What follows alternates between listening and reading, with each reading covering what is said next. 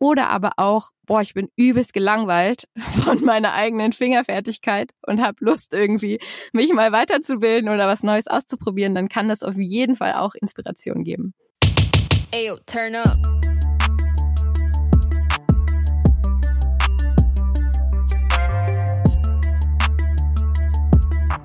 Vulva im Dialog, der Podcast. Ja, hallo und herzlich willkommen zu unserer Unitär-Folge. Ich bin heute endlich mal nicht alleine, sondern habe meine Partnerin im Crime dabei. Hallo Anna. Hallo Franzi, ich freue mich total, dass wir heute endlich zusammen aufnehmen können. Ja, ich freue mich auch total. Und äh, wir dürfen natürlich nicht vergessen, wir haben noch eine mit im Bunde. Und zwar Lotte vom Sextapes Podcast, die für uns die technische Produktion macht, es ist total schön, finde ich, äh, in diesem Projekt mit so vielen tollen Frauen zusammenzuarbeiten. Ähm, das ist wirklich eine total schöne Erfahrung für mich. Ja, das stimmt. Und auch so unterschiedliche und vielfältige Arbeit zu machen. So seit ähm, 2018 haben wir schon so unterschiedliche Sachen gemacht mit Vulva im Dialog. Viele Workshops, Veranstaltungen, Fotoshootings, Fotoausstellungen und heute dieses Special zum Thema, was wir alle oder was ihr alle gerne früher gewusst hättet über Sexualität auch mega spannendes Thema.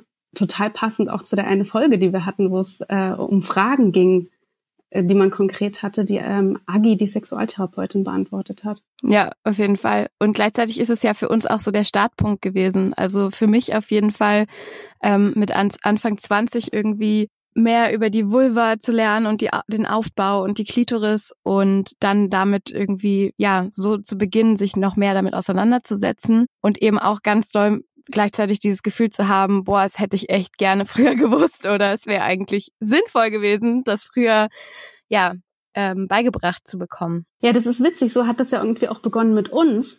Ähm, da war ich auf deiner Führung bei auch beim Unitea Festival. So schließt sich nämlich der Kreis. Da hast du durch deine Ausstellung äh, geführt und hast, das ist eigentlich ausgeartet zu einem bisschen Aufklärungsunterricht. Und da habe ich erst gelernt, dass es einen Unterschied gibt zwischen Vulva und Vagina und, was genau dieser Unterschied ist. Und das war für mich, also, das hat sich eine neue Welt eröffnet. Und ich war völlig fertig und ich musste lange drüber nachdenken, warum habe ich das nicht gewusst? Warum habe ich das über meinen eigenen Körper nicht gewusst? Wo ich dachte, ich bin gut aufgeklärt worden, ich belese, lese viel auch zu dem Thema. Und das war für mich völlig neu. Und da dachte ich, boah, krass, ich weiß das nicht, wer weiß denn das noch alles nicht? Und was wissen wir alles noch nicht über unsere eigenen Körper? Ja, absolut. Und gleichzeitig auch immer dieses, ähm, das ist ja auch in unseren Workshops immer deutlich geworden, dass die allermeisten halt total schnell und easy einen Penis malen können, aber eben eine Vulva, Vagina gar nicht. Und das geht damit natürlich auch total einher. Ja, dass wir einfach auch an Bilder von einem Penis äh, im öffentlichen Raum viel doller gewöhnt sind ich bin bisher zum Glück von Dickpics verschont geblieben, aber ich kenne durchaus sehr viele Frauen, die davon nicht verschont äh, geblieben sind oder allgemein Menschen, die davon nicht verschont geblieben sind. Aber natürlich haben wir trotzdem auch überall Zeichnungen davon. Also auch hier in Frankfurt oder fällt mir das immer wieder auch auf. Aber es sind jetzt auch Vulva-Zeichnungen dazugekommen. Ich weiß nicht, ob wir da vielleicht Inspiration geleistet haben. Ich wünsche es mir. Äh, ja, bei den Workshops, ähm, um mal den Bogen zu schlagen, hatten wir auch immer dieses Thema, Input, irgendwie Wissen als Macht und als ähm, Werkzeug. Und da war, am, hattest du am Anfang auch immer ein bisschen ähm, noch so einen kleinen anatomischen Teil eingeschoben. Und eine der ersten Themen, die wir geschickt bekommen haben, war dass äh, eine Person gesagt hat, sie hätte gerne früher gewusst, wie die Klitoris wirklich aussieht. Und das fand ich einen total schönen Ansatzpunkt, weil auch in unseren Workshops eben diese gemeinsame Sprache und die gemeinsamen Worte, damit wir alle irgendwie auf einer Base sind, egal wer gerade schon wie viel weiß, total wichtig ist. Und äh, deswegen, äh, ja, dachte ich, es wäre doch total schön, wenn du uns nochmal erklärst, wie die Klitoris eigentlich aussieht. Total gerne natürlich. Ich finde es auch, also ich finde es total wichtig, um nochmal kurz vorher vielleicht auch was dazu zu sagen, einfach weil auch viele feministische Räume ähm, ich weiß, dass viele Personen sich zum Teil auch nicht trauen, dahin zu gehen oder daran teilzuhaben, äh, weil sie das Gefühl haben, sie wissen zu wenig. Und äh, mir ging das auf jeden Fall auch schon total oft so. Und deswegen war das ja für uns beide auch einfach der Ansatz, dass wir versuchen wollten, ein Angebot zu schaffen, in dem sich alle wohlfühlen und in dem niemand ein großes Vorwissen braucht. Und ähm, natürlich erzähle ich auch sehr gerne zu Klitoris was. Also ihr könnt erstmal natürlich auch euch unbedingt unsere Doris angucken, die wir von Glitterklit haben, ein Projekt aus Frankfurt am Main. Doris findet ihr auch auf unserem Social Media Kanal. Das ist nämlich ein Klitoris-Modell, ähm, was nicht nur total toll und glitzerig aussieht, sondern auch noch total kuschelig ist. Und daran kann man total gut erkennen, dass äh, die Klitoris wirklich an in vielerlei Hinsicht auch ein bisschen an einen kleinen Penis erinnern kann. Also weil wir haben ähm, vorne die Perle oder den Glanz oder was viele Menschen auch äh, unter dem ja eher ähm, alltagssprachlichen Begriff des Kitzlers kennen, also den Teil der Klitoris, die, den wir sehen. Und meistens, also kommt immer ein bisschen drauf an, aber meistens liegt der Schaft ähm, relativ verborgen. Man kann ihn so ein bisschen angedeutet sehen bei einigen Vulven, aber ähm, genau, eigentlich liegt er im Verborgenen. Und man merkt schon beim Vokabular, Schaft erinnert natürlich auch total an den Penis. Und dann ist es aber unglaublich, finde ich, wie riesig einfach dieses Organ ist, weil es eben neben zwei äußeren Schenkeln, die zum Teil bis in den Oberschenkel reingehen, auch noch innere äh, Vorhofschwellkörper hat, sozusagen. Ähm, also allgemein ist es ja ein Schwellkörper, der eben bei Erregung anschwillt, also auch größer wird, also auch wieder sehr doll an einen Penis erinnert bei Erregung. Und dieses ganze Organ ist eben äh, sieben bis zwölf Zentimeter groß.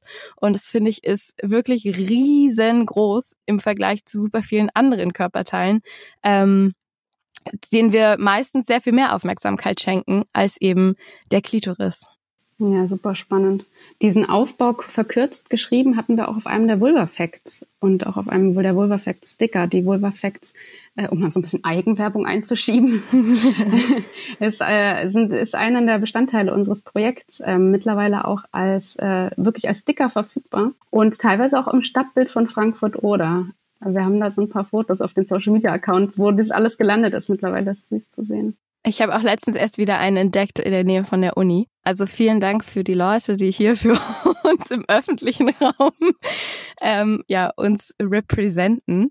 Und auf jeden Fall auch, falls ihr polnische Freundinnen haben solltet, ähm, die die Vulva Facts auf Deutsch natürlich nicht verstehen, haben wir sie mittlerweile zum Glück auch endlich auf Polnisch übersetzt. Als Sticker gibt's sie noch nicht, aber zumindest bei uns bei Instagram und Facebook.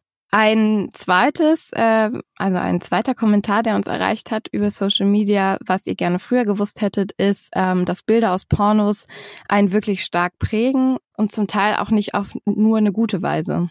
Da, das hatten wir auch schon thematisiert in der Folge mit Agi, ähm, die das so ein bisschen ausgeführt hat. Und für mich ist das auf jeden Fall auch ein Thema gewesen am Anfang, als ich mich mit äh, Vulven und allgemein Sexualität weiter auseinandergesetzt habe, ist dieses Bild von ähm, ja, irgendwie, was, was ist, was machen Pornos, aber auch, äh, wer konsumiert Pornos, weil ich bin schon so aufgewachsen, dass es eher was ist, was ähm, Männer tun, ähm, oder männlich sozialisierte Personen tun ähm, und eher nicht so was Weibliches ist. Und die Pornos, die ich früher als Jugendliche gesehen haben, habe, hatte ich auch oft den Eindruck, äh, waren nicht unbedingt für mich oder haben mich in vielerlei Hinsicht auch nicht abgeholt.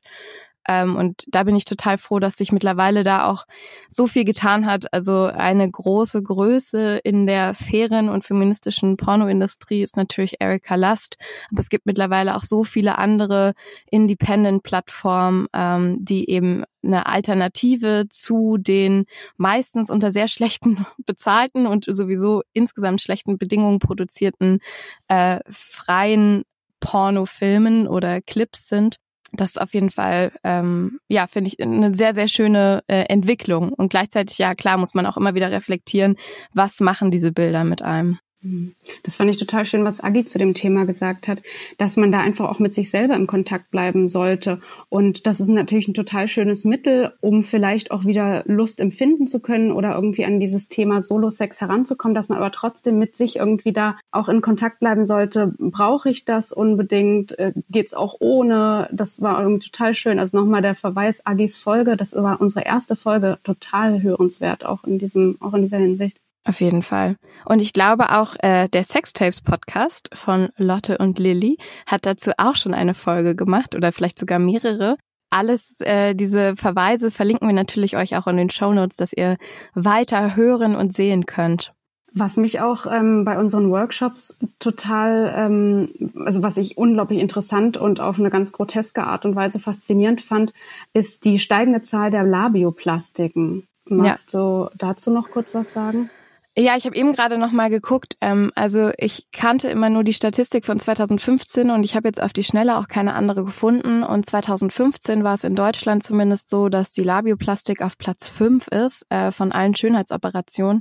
Und ohne irgendjemand natürlich bewerten zu wollen, der sich für so eine ähm, für so einen Eingriff entscheidet, ist es trotzdem spannend zu sehen, wie eben auch schon ähm, Schönheitsideale ähm, bis in unseren Schlüpfer sozusagen wandern.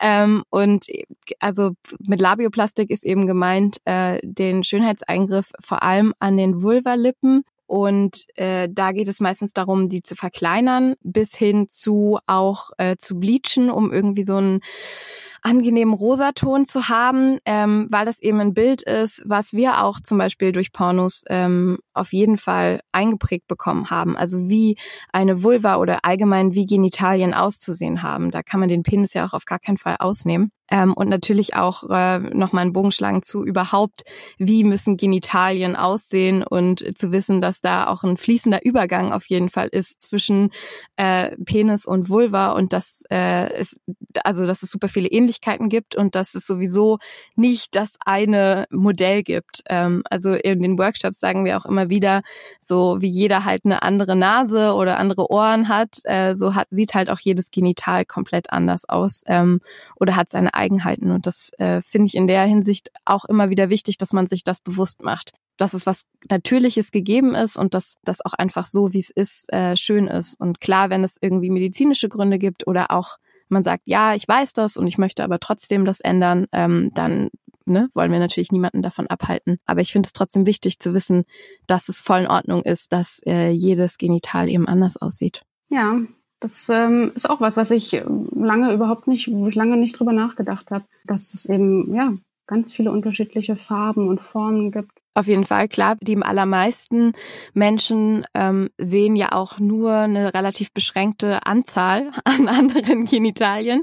Äh, also jeder natürlich unterschiedlich viel, kommt auch immer darauf an, wie man eh aufgewachsen ist, äh, ob man in die Sauna geht oder in, zum FKK baden. Ähm, davon hängt es natürlich auch ab. Aber ich glaube, gerade auch was äh, die Vulva angeht, haben wir viel zu wenig Bilder zum Teil auch, um uns äh, deutlich zu machen, wie vielfältig dieses Genital auch einfach aussehen kann. Also weil wir eben Penisbilder und ja, der Penis allgemein sehr viel ähm, ja öfter auch in, in unserem Alltag doch zu sehen ist. Hm. Ja, das stimmt.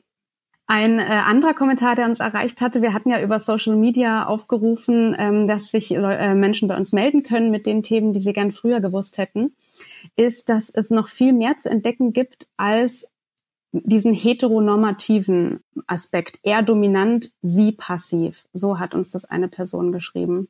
Auf jeden Fall. Also auch ähm, da können wir auch wieder total gut äh, den Bogen zu Agis Folge schlagen, was alles zu Sex zählt und äh, wie unterschiedlich eben auch ähm, Sexualität einfach ausgelebt werden kann. Und auch da natürlich wieder der Verweis zu eben gerade den Pornos, in denen das eben sehr oft vermittelt wird, dass es ähm, dass selten Frauen im Mainstream-Porno, äh, also da geht es selten um die Lust von den weiblichen SchauspielerInnen und AkteurInnen und dass es, dass da ja auch ein Bild äh, sehr so vermittelt wird. Also es geht sehr viel um Penetration, es geht auch sehr viel darum, dass es irgendwie überhaupt äh, ein Mann oder ein Penis geben muss, damit es überhaupt äh, Sex sein kann. Und dass es da sehr viel mehr gibt, finde ich auch sehr wichtig und gut, dass man äh, ja dass man das vielleicht auch einfach im Sexualkundeunterricht, wie es so schön heißt, oder auch äh, bei diesen Projekttagen. Wir hatten ja auch ein Interview mit äh, dem MSV, also mit Sicherheit verliebt, diesem studentischen Projekt, ähm, wo sie auch in Schulklassen gehen und eben versuchen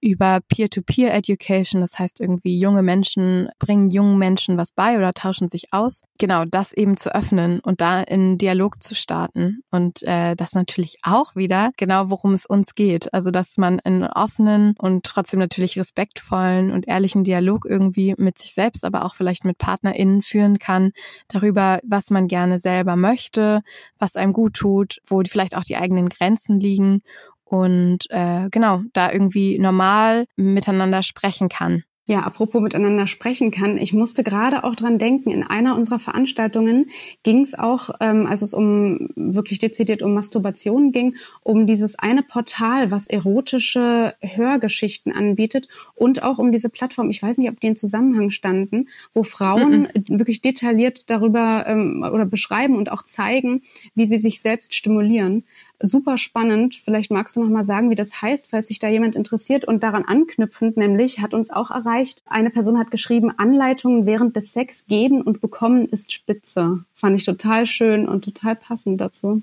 Ja, also dem kann ich auch nur zu, zustimmen. Das ist auf jeden Fall mega gut und äh, natürlich hilft, um Anleitungen zu geben, dass man die richtigen Worte hat und beschreiben kann, was es ist. Und das ist natürlich dann auch wieder also ne, schlägt auch den Bogen dazu, dass es eben wichtig ist, zu wissen, äh, wie der eigene Körper vielleicht aufgebaut ist, was man selber mag oder auch nicht mag.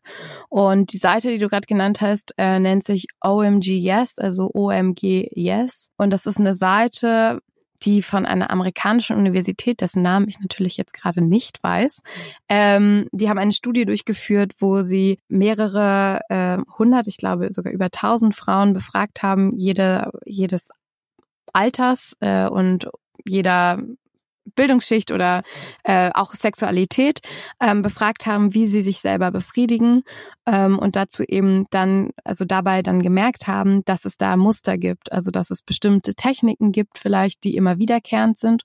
Und äh, diese Plattform, die ist leider zu bezahlen, also es gibt mittlerweile zwei Staffeln. Ähm, man kann das aber auch total gut mit Freundinnen sich vielleicht teilen ähm, das übrigens auch nochmal zu fair produzierten Pornos, die meistens eben dann doch auch Geld kosten. Wir haben, also ich mache zum Beispiel mit Johanna zusammen den Vulva-Stammtisch und wir hatten auch mehrmals jetzt schon einen Stammtisch, wo den wir Pornobörse genannt haben, wo alle herzlich eingeladen waren, irgendwie auch USB-Sticks mitzubringen und sich quasi Pornos ähm, zu tauschen auch. Und ich finde, das ist ein total guter Weg, um eben vielleicht selber kostengünstig auch zu bleiben und gleichzeitig sich aber auch mit FreundInnen auszutauschen ähm, über Pornos, aber eben auch, nochmal um auf die Plattform zu kommen, über Masturbation oder Solo-Sex. Ähm, und genau, diese Seite ist leider, wie gesagt, kostenpflichtig, aber man kriegt auch schon ganz guten Einblick, wenn man draufkommt. Wir verlinken euch die einfach auch in den Show Notes. Ähm, und es hilft auf jeden Fall, oder kann helfen, wenn man selber das Gefühl hat, oh, ich habe mich vielleicht selber noch nie befriedigt, also ich habe noch nie Solo-Sex gehabt ähm, und weiß gar nicht, wie ich da irgendwie anfangen soll.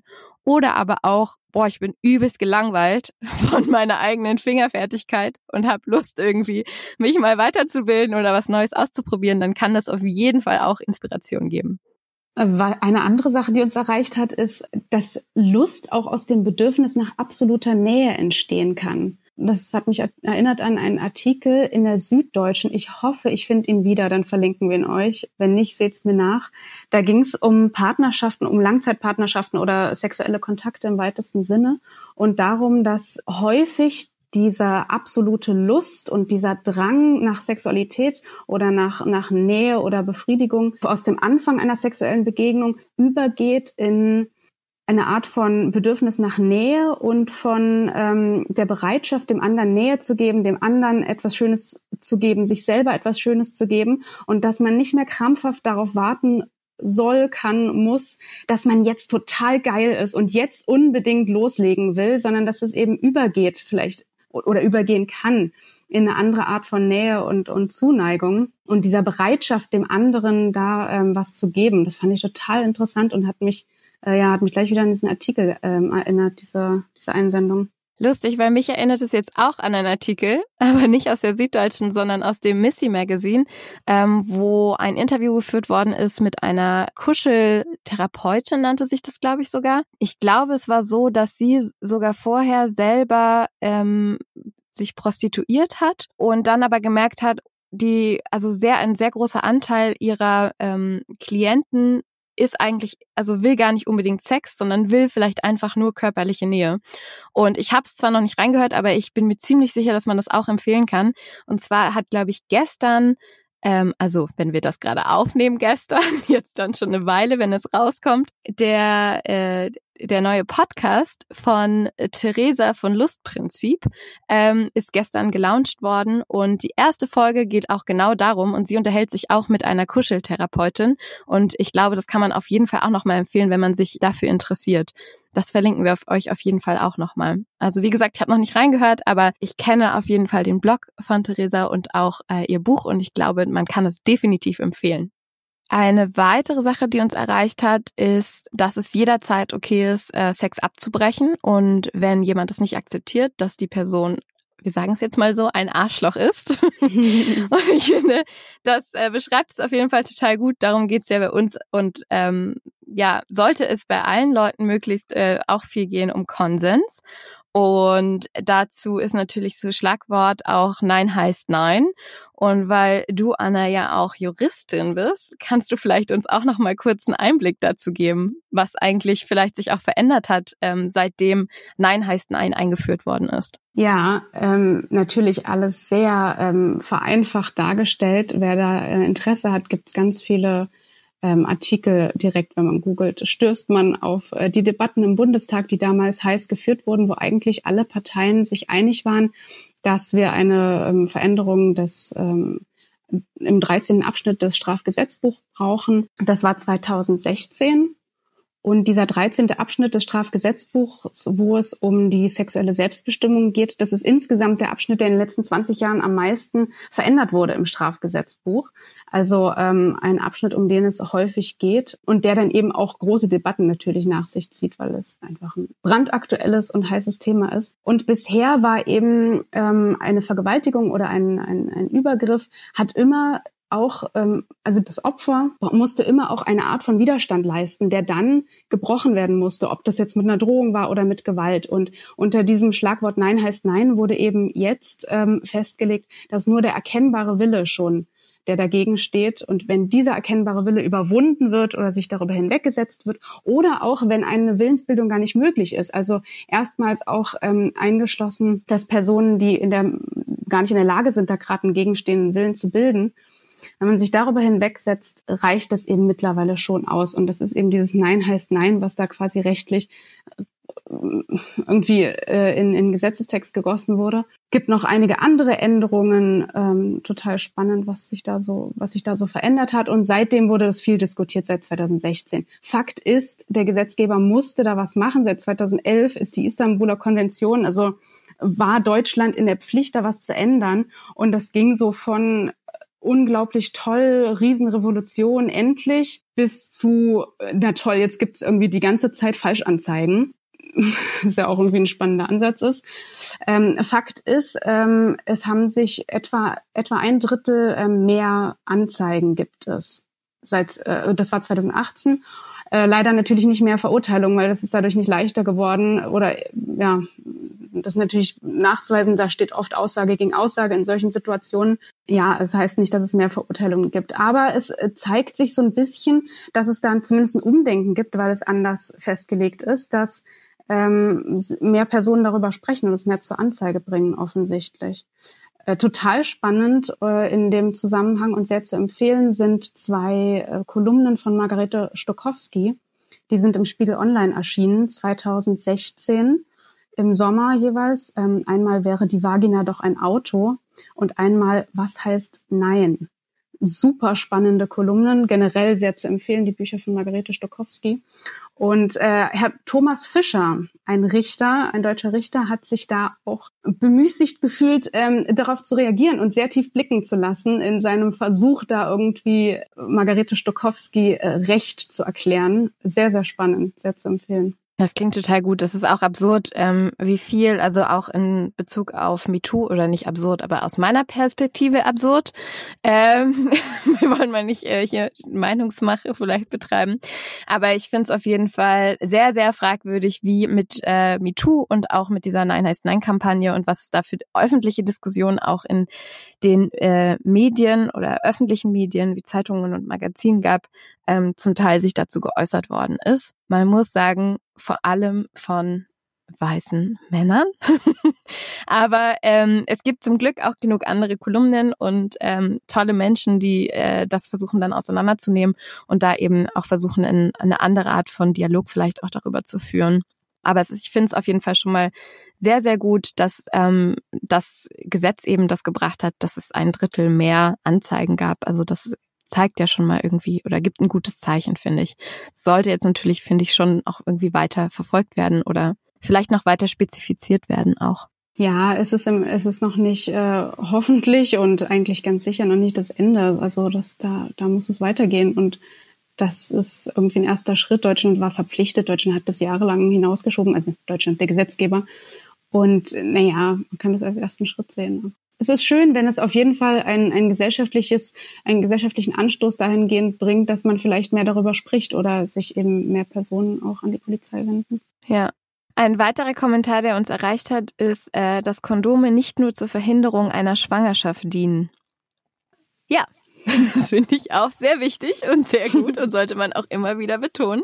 Nämlich, äh, es, die verhindern natürlich nicht nur eine Schwangerschaft, sondern schützen einen auch vor jeglichen ähm, Krankheiten, also nicht jegliche Krankheiten, aber jegliche äh, sexuellen Infektionen und sind dementsprechend sehr wichtig. Eine Sache, die ich gerne früher gewusst hätte, ähm, dass es Lecktücher gibt und dass man sich aus Kondomen auch Lecktücher basteln kann.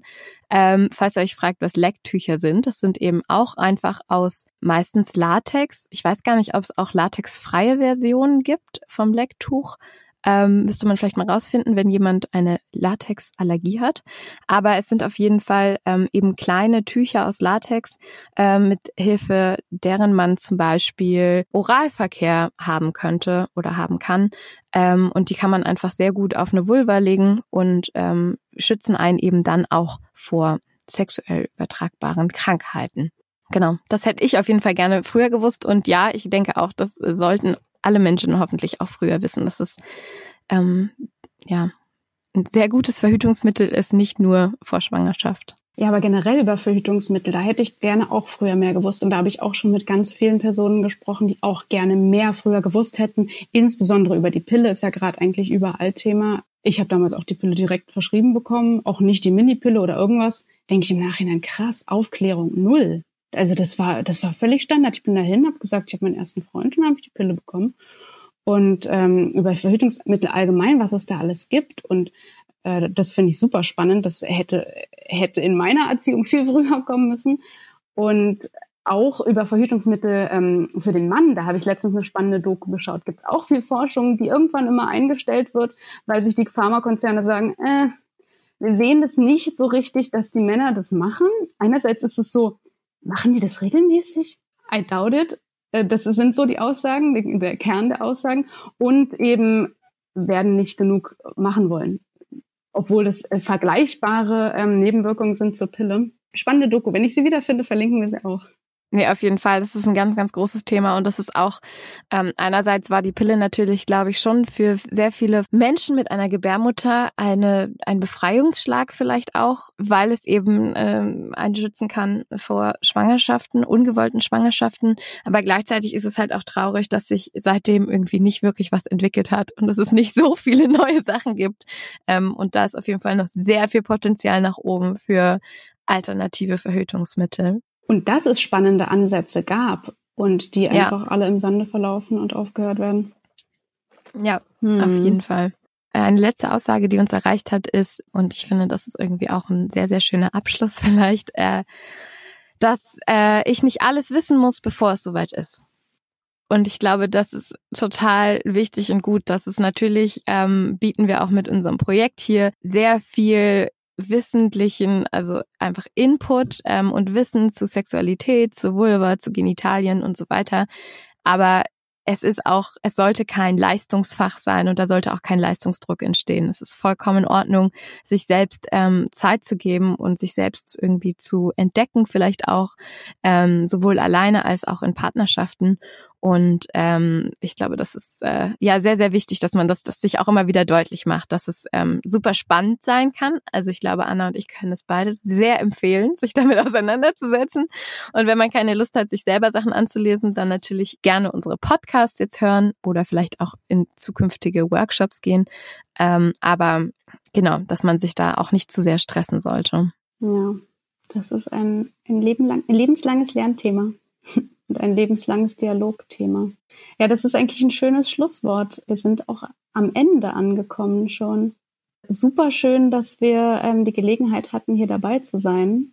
Vielen Dank ans Unitea-Team und an die Organisation. Ja, wir werden alles verlinken. Uns kann man hören im Vulva im Dialog Podcast. Uns kann man finden auf Facebook und Instagram unter @vulva im Dialog oder auf unserer Internetseite doppelstadtkultur.de slash vulva im Dialog. Ja, und wir freuen uns auf jeden Fall, wenn ihr uns vielleicht auch irgendwie ähm, Kommentare dazu schreibt oder wir weiterhin Austausch und Kontakt bleiben.